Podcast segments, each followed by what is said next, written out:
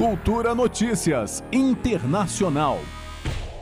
Nos Estados Unidos, mais crianças estão sendo hospitalizadas com Covid-19 à medida em que avança o domínio da variante Omicron. Cerca de 672 crianças foram admitidas diariamente em hospitais do país na semana passada, o maior número da pandemia, de acordo com dados do CDC, o Centro de Controle e Prevenção de Doenças. A Academia Americana de Pediatria também confirma o um número recorde de novos casos entre crianças.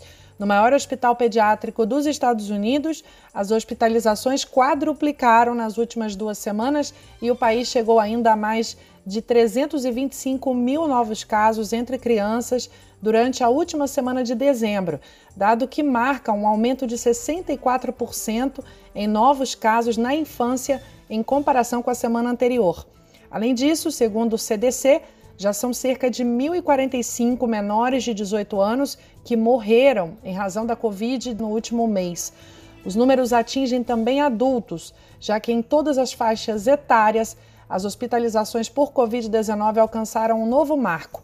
Somente na última terça-feira, dia 4, 112 mil americanos foram internados em hospitais com Covid-19, de acordo com o Departamento de Saúde norte-americano. O novo número excede em muito o pico de hospitalizações durante o aumento repentino da variante Delta, de quase 104 mil no início de setembro.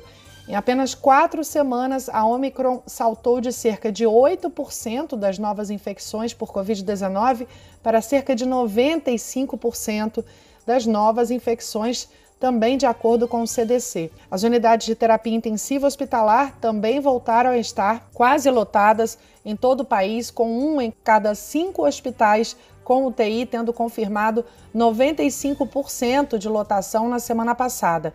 As entidades de saúde dos Estados Unidos vêm reiterando que a grande maioria dos pacientes hospitalizados com Covid-19 não são vacinados e não receberam reforço. A rápida disseminação da variante Omicron fez com que o governo autorizasse doses de reforço da vacina Covid-19 da Pfizer para crianças de 12 a 15 anos e abaixo dessa faixa foi reduzido o tempo necessário entre a segunda e a dose de reforço de 6 para 5 meses. O CDC voltou a recomendar também o uso de máscaras em todo o país. Lembrando que os primeiros estudos sugeriram que a Omicron causaria doenças menos graves do que a variante Delta. No entanto, já se sabe que a Omicron é três vezes mais contagiosa. Juliana Medeiros para Cultura FM. Cultura Notícias Internacional.